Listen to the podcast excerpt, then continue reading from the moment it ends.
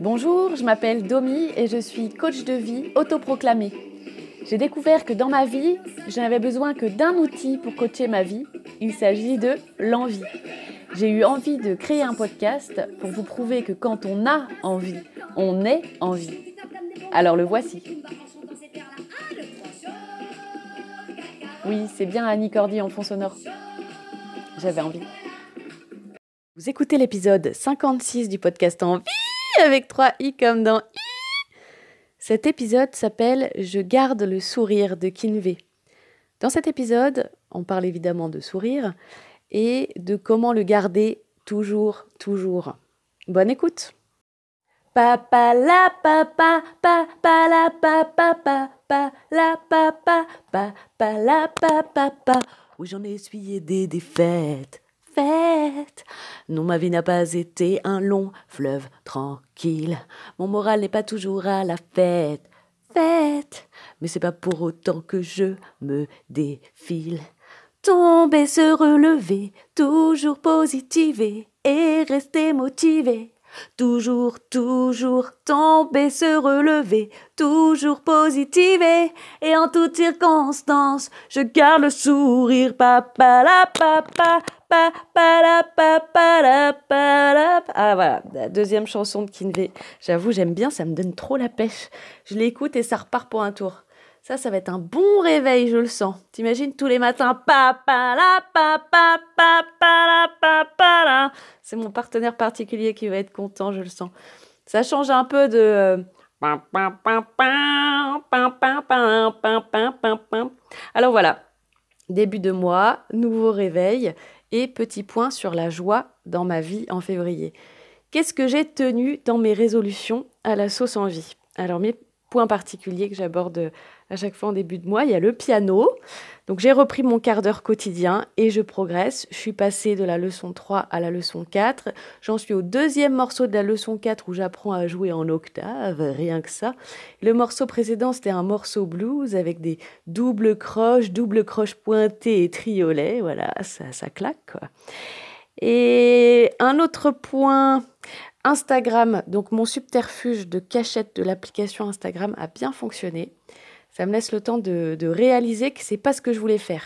Je me suis surprise plusieurs fois à vouloir y aller par habitude et à me raviser parce que j'ai eu le temps de prendre conscience que j'avais plein d'autres trucs plus intéressants à faire à ce moment-là.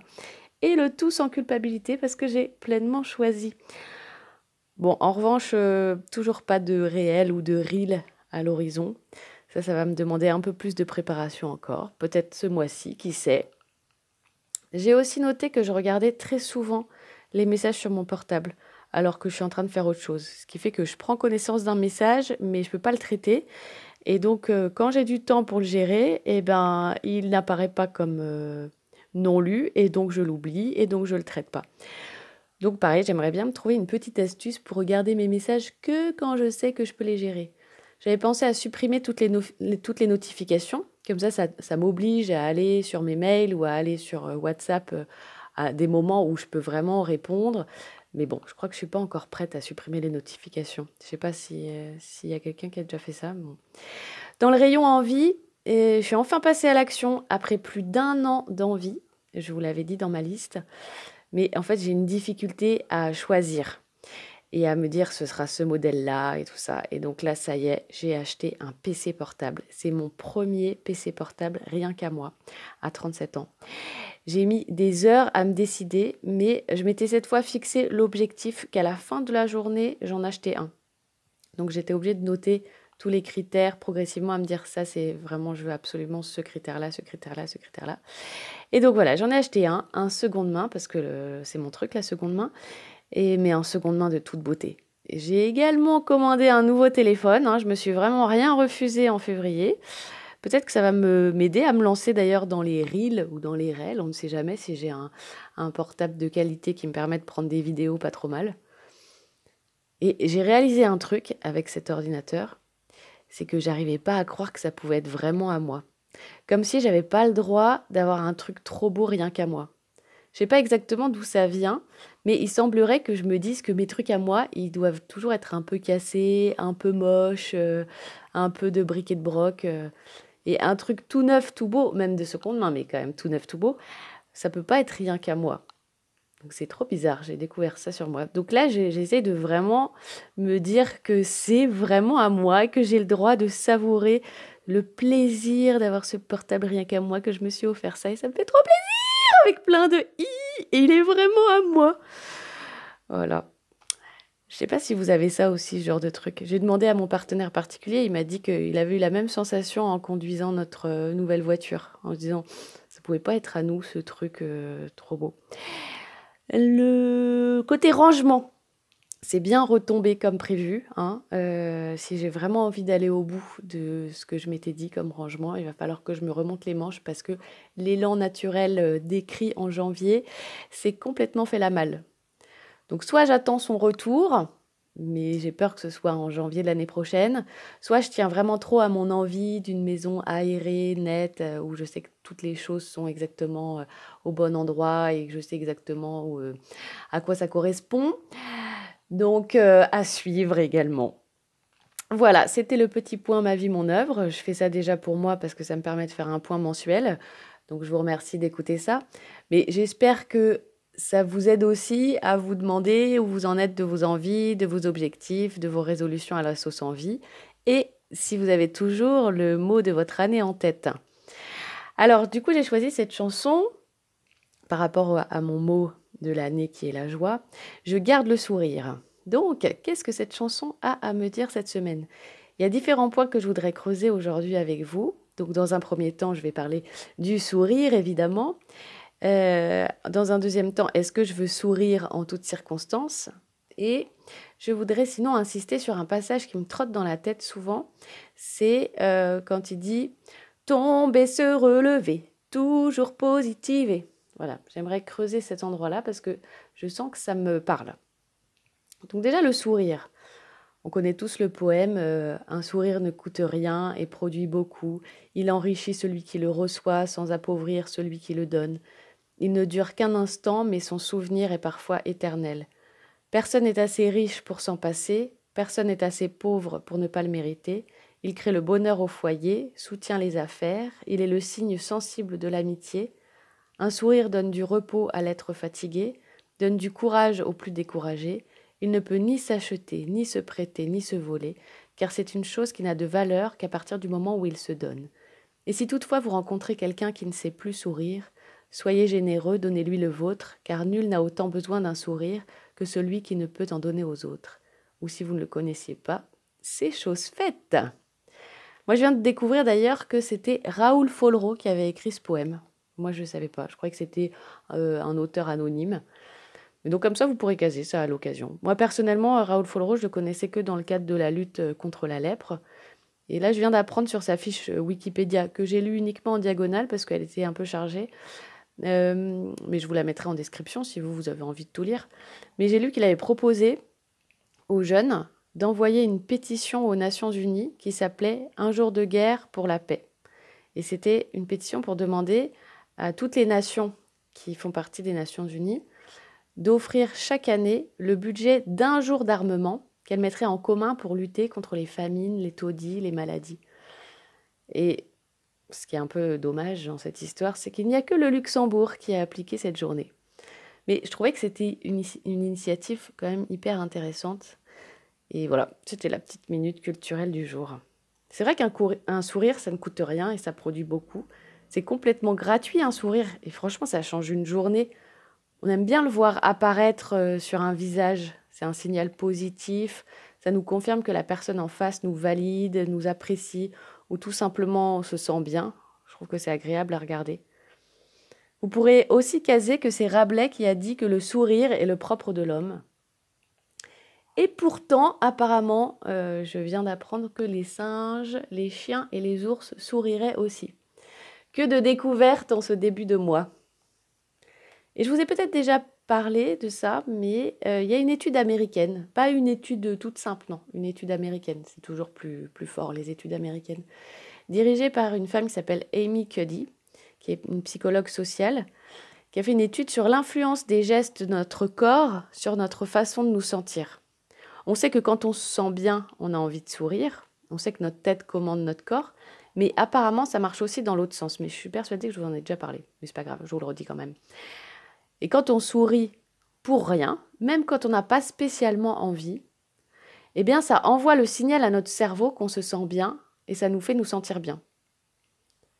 Et j'avais appris aussi que ça marchait pour d'autres mouvements du corps, comme de lever les bras en signe de victoire, même avant d'avoir gagné. Ça met notre corps dans des dispositions pour gagner.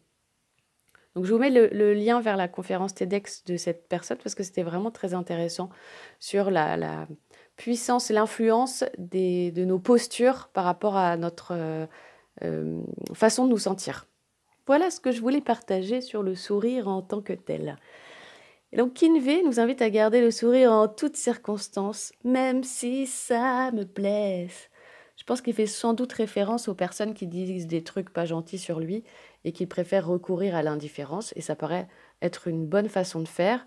Si c'est une vraie indifférence, une indifférence d'acceptation, j'accepte que tout le monde n'apprécie pas ce que je fais et ce que je suis, ça remet pas en question ma valeur ni la leur, c'est pas agréable pour autant, mais je choisis délibérément de garder le sourire parce que je sais que c'est plus utile à ma vie, à moi, que de m'enfermer dans la colère. Moi, je voudrais m'interroger un petit peu sur le fait de garder le sourire en toutes circonstances. J'apporte juste une nuance. Il y a ou il y aura des circonstances où je n'aurais pas envie de sourire. Je le sais, je connais un peu la vie, il y a des circonstances qui n'invitent pas forcément le sourire, et pour ces circonstances, je sais que j'aurais envie de pleurer ou d'être en colère ou plein d'autres émotions à ma disposition. Mais en revanche, dans mon quotidien, j'ai vraiment envie de viser le sourire en toutes circonstances. Quand Kinvey, il chante Tomber, se relever, toujours positiver et rester motivé. Je le visualise comme un coach sportif. Moi, je me vois en train de courir mon marathon de la joie et lui, il me voit tomber et il me dit tomber, se relever, toujours positiver et en toutes circonstances. Donc, hormis les circonstances que j'ai, que j'ai décidées, j'ai effectivement opté pour sourire, pour être dans la joie en toutes circonstances, pour diminuer mes râleries, réduire mon côté victime de la vie, parce que je sais que ce sont des attitudes qui me desservent.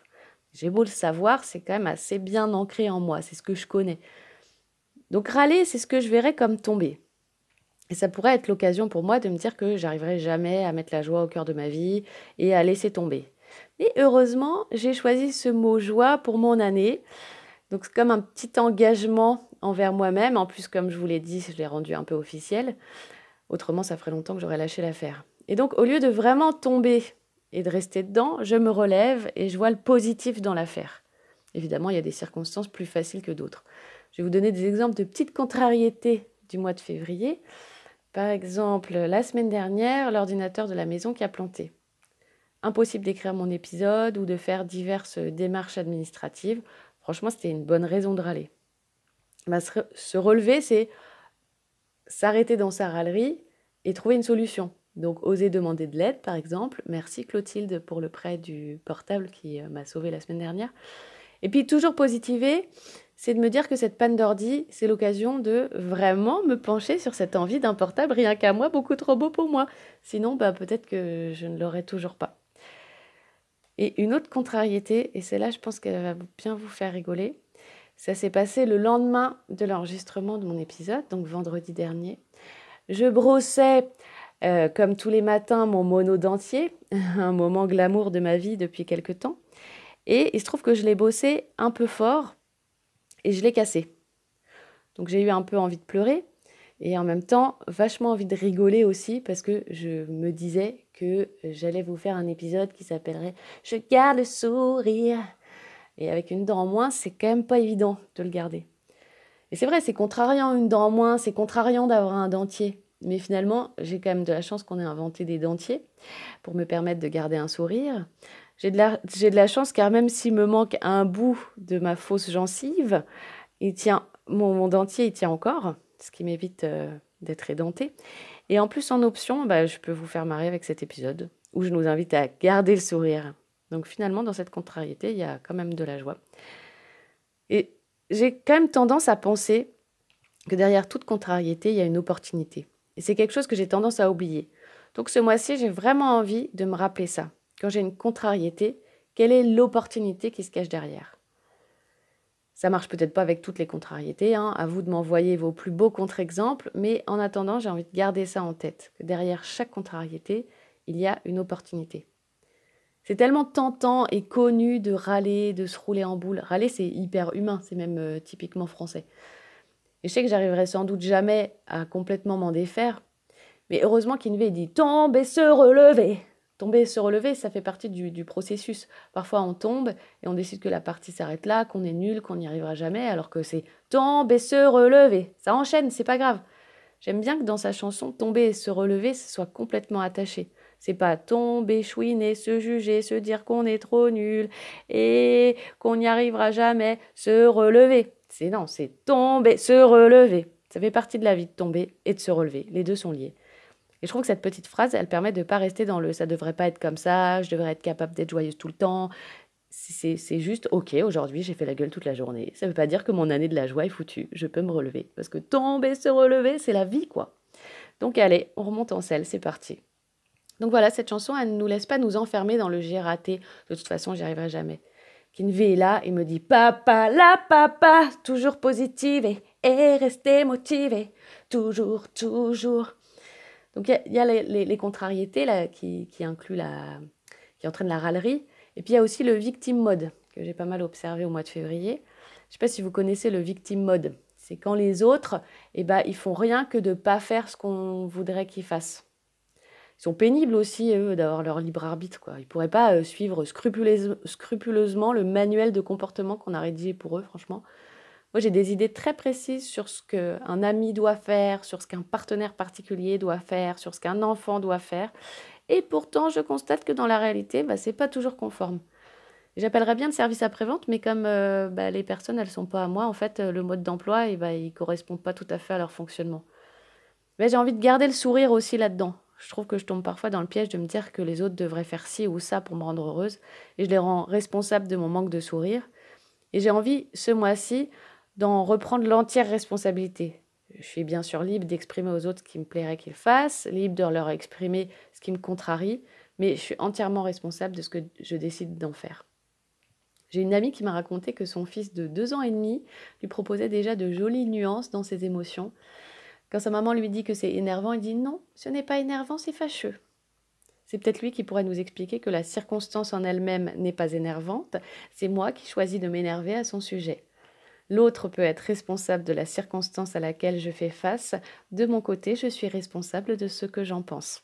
Mais bon, pour l'instant, il est trop occupé à se rouler par terre parce qu'il n'a pas le droit de ramasser cette capsule de bière. Il a deux ans et demi quand même, je le rappelle. Et dans les épisodes à venir, j'aimerais vraiment creuser un peu plus cette question de la relation aux autres, ce concept de victime mode. Mais pour la semaine prochaine, je voudrais développer l'équivalent du tomber se relever de Kinvey, mais euh, d'un autre chanteur. C'est un chanteur dont j'ai déjà utilisé pas mal de chansons et qui décrit très bien dans sa chanson le bénéfice de l'échec. Mon indice n'est pas très facile, mais parce que cette chanson de lui n'est pas méga connue, il me semble. Mais bon, peut-être que Lolo, qui détient également un record dans la participation chantée, va trouver, comme elle a trouvé et chanté celle de cette semaine. Je vous laisse justement avec elle. Merci pour votre écoute. À jeudi prochain. Tomber, se relever, toujours positive et en toute circonstance, je garde le sourire. Oh oui, je garde le sourire.